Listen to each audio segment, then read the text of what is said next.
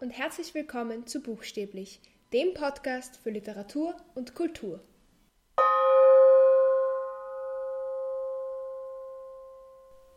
Ich rede ja auf diesem Podcast normalerweise viel über Klassiker, manchmal auch über modernere Literatur. Heute möchte ich eigentlich über den Klassiker schlechthin reden, und zwar ist das die Bibel.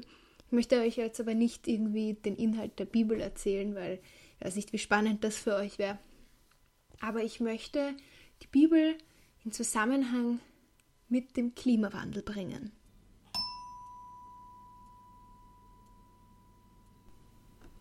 Warum möchte ich über den Klimawandel sprechen überhaupt? Erstens, weil das ein Thema ist, das mir seit Jahren sehr am Herzen liegt, was mir im Moment oder in den letzten paar Monaten noch, noch wichtiger geworden ist, aber auch, weil wir uns gerade in einer extremen Krisensituation befinden. Und ja, im Moment geht es nicht vordergründig um das Klima, sondern wir stecken in einer Pandemie und Total viele Menschen sterben deswegen und es ist schrecklich. Aber wir müssen uns auch bewusst sein, dass vor dieser Pandemie die Welt nicht in Ordnung war. Dass auch vor dieser Pandemie schon eine große Krise da war und die wird immer noch größer werden und das ist der Klimawandel. Die Sache ist, man sieht nur die Effekte nicht so offensichtlich, zumindest hier in der westlichen Welt, noch nicht. Das heißt, es wird einfach nicht so drastisch gehandelt. Und das ist natürlich ein Problem, vor allem auf längere Sicht. Wir sehen jetzt in dieser Krisensituation auch, dass sich die Luft verbessert, dass die Natur sich erholt. Also ich glaube, wir kennen alle diese Nachrichten, dass jetzt wieder Delfine in den italienischen Häfen sind, weil keine Schiffe mehr fahren und so. Und es ist natürlich klar, dass sich die Luftqualität verbessert, weil einfach so viel weniger geflogen wird. Also wir sehen ganz, ganz deutlich, dass Maßnahmen etwas bewirken können. Wir dürfen aber nicht vergessen, dass diese Maßnahmen nicht gesetzt wurden, um das Klima zu verbessern, sondern aus einem anderen Grund. Das heißt, diese Effekte, die der Natur gut tun, sind nur ein Nebenprodukt von der Bekämpfung dieser Pandemie. Das heißt, wenn wir wollen, dass es dem Klima längerfristig gut geht und dass wir auf diesem Planeten leben können, dann müssen wir unglaublich aufpassen, dass nach dieser Krise nicht alles zum Alten zurückkehrt, sondern dass wir auch Maßnahmen setzen, um den Klimawandel zu stoppen. Was hat das jetzt mit der Bibel zu tun, fragt ihr euch vielleicht. Ich möchte den Klimawandel vor allem in Beziehung setzen zur Geschichte der Arche Noah. Und das war Leider nicht meine geniale Idee, sondern das habe ich wo gelesen und zwar in dem Buch We Are the Weather.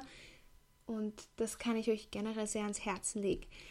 Ähm, das ist ein Buch, in dem es grundsätzlich darum geht, wie wir einen, einen Großteil dazu leisten können, dass die Klimakrise nicht so schlimm wird, indem wir auf tierische Produkte verzichten, beziehungsweise in den Worten des Autors, dem wir Frühstück und Mittagessen keine tierischen Produkte essen. Das heißt, wenn wir quasi die Viehzucht und unseren eigenen Konsum von tierischen Produkten extrem einstellen, hat das einen riesigen Effekt auf die Umwelt. Und das ist natürlich ganz klar, weil wir, ich glaube, wir alle wissen, dass Regenwälder abgeholzt werden, damit man Futter für Tiere anpflanzen kann, dass natürlich diese ganzen Tiere Methan ausstoßen, dass für die Produktion von Fleisch und tierischen Produkten riesige Mengen an Wasser benötigt werden und so weiter und so weiter und so fort.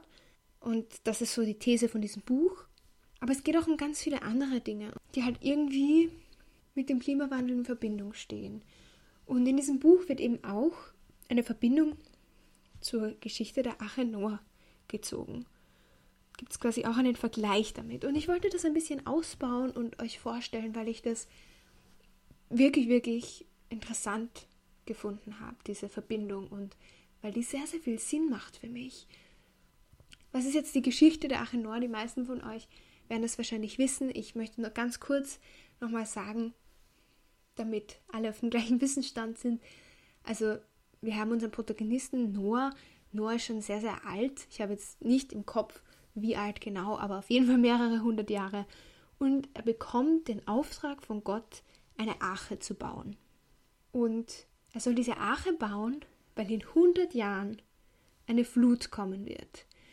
Und dann in 100 Jahren, wenn diese Flut kommt, soll er seine Familie und zwei von jeder Tierart quasi auf diese Arche retten. Das heißt, diese Arche muss unglaublich groß sein.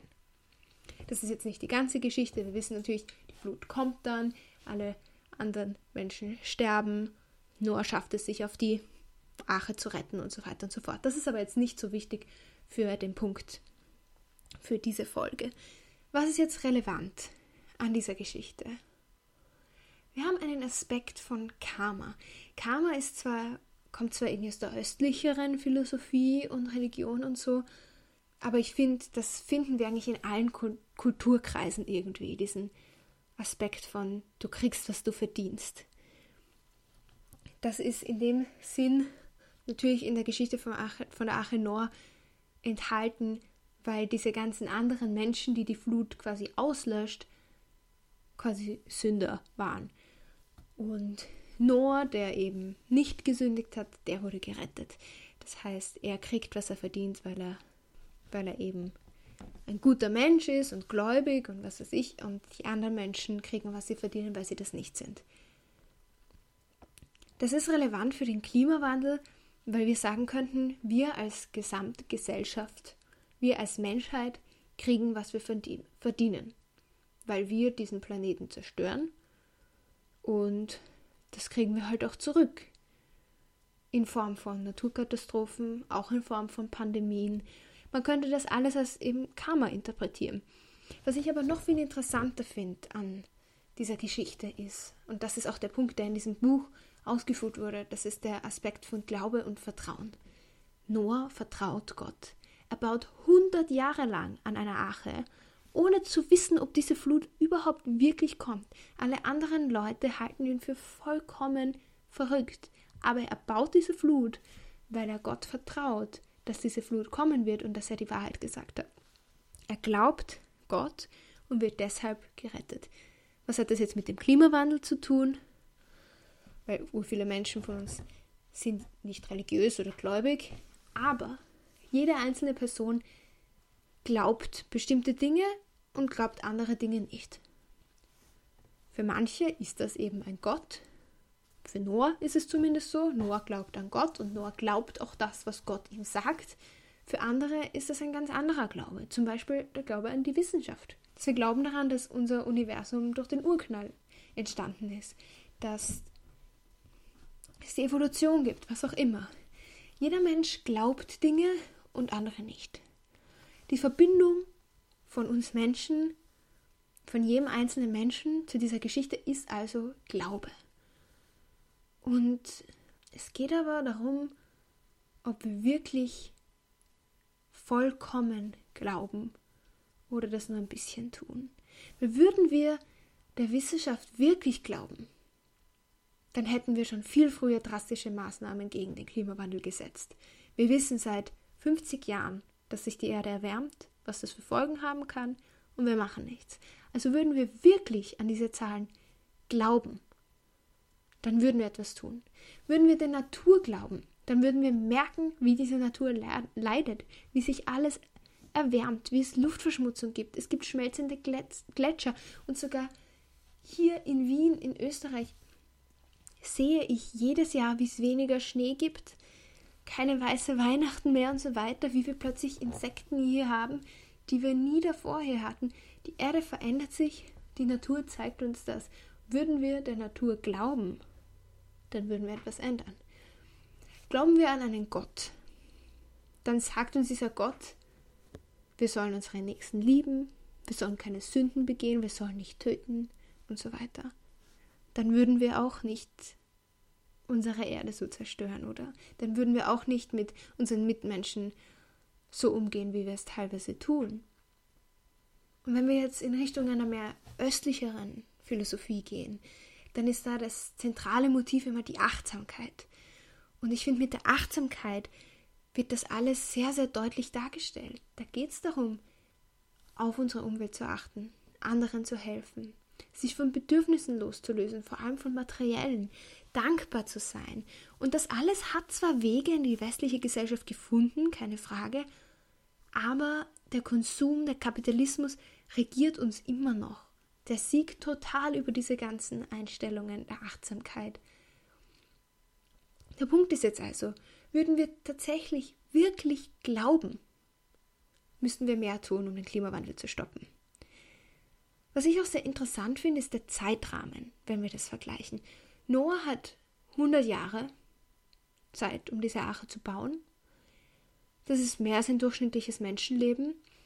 Bei uns würde ich sagen, ist vor circa 50 Jahren das Ganze bekannt geworden. Aber bis zur Katastrophe ist es lang nicht mehr so lang. In wenigen Jahren könnten Inseln verschwinden, Hafenstädte wie New York könnten unbewohnt werden, es werden noch mehr Pandemien ausbrechen, es wird Naturkatastrophen geben. Noah hat mit dieser Arche 100 Jahre vor der Flut begonnen. Wir haben noch nicht mal wirklich begonnen und wir haben wahrscheinlich nicht mal mehr 20 Jahre.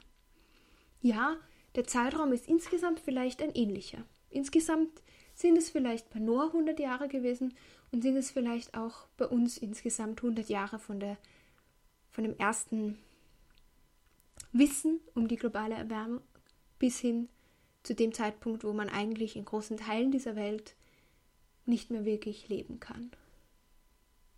Aber Noah hat sofort angefangen, diese Arche zu bauen. Er hat die Information gehört, hat sie wirklich geglaubt und hat diese Arche gebaut. Und dann war er sicher. Wir haben diese Information gehört. Wir haben ein bisschen was haben wir gemacht. Vielleicht ein paar Holzteile hergebracht, aber wir haben noch lange nicht begonnen, die wirklich zu bauen. Und wir müssen diese Arche alle gemeinsam bauen, wenn wir eine Chance haben wollen, auf diesem Planeten zu überleben. Ich finde, dieser Vergleich funktioniert sehr, sehr gut. Es gibt aber auch große Unterschiede zu, zur Situation von Noah. Nämlich erstens, dass dieses individuelle Karma komplett verloren geht bei uns. Dass es sogar umgedreht ist, was überhaupt das Unfairste ist, was es gibt. Wir hier im Westen sind nicht zuerst betroffen von den Folgen, aber wir hier im Westen sind verantwortlich für den Großteil dieser Folgen. Entwicklungsländer wie zum Beispiel Bangladesch haben einen extrem niedrigen Fußabdruck. Würden alle Menschen so leben wie in Bangladesch, bräuchte man eine Erde, die nur so groß ist wie Asien. Im Vergleich dazu hat man Zahlen aus der westlichen Welt, wo man irgendwas zwischen drei und fünf Erden braucht, je nachdem, wo man halt lebt, damit alle Menschen so leben könnten wie man selbst. Das ist ein wahnsinniger Unterschied. Trotzdem werden aber zuerst diese Länder betroffen sein, beziehungsweise sind es jetzt schon. Es büßen also zuerst die, die es nicht verdienen. Es gibt also eine, eine Verschiebung von diesem Karma, von dem ich vorher gesprochen habe. Ja, als Gesamtgesellschaft gesehen kriegen wir, was wir verdienen.